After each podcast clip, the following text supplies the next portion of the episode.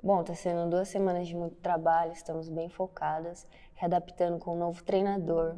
Temos a ciência do nosso objetivo, que é a permanência na Série A1. Vamos jogar em casa, temos que ir para cima contra o Bahia, em busca do objetivo que é os três pontos. A troca de treinador é um momento muito delicado, mas a gente entende a decisão da diretoria. É, recebemos o Rodrigo de braços abertos. Essa semana está sendo muito intensa, de muito trabalho e Estamos todos em busca de um mesmo objetivo, que é permanecer na Série A1.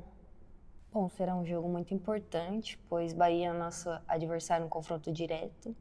É, o jogo é em casa, temos que fazer nossa parte e sair de lá com a vitória.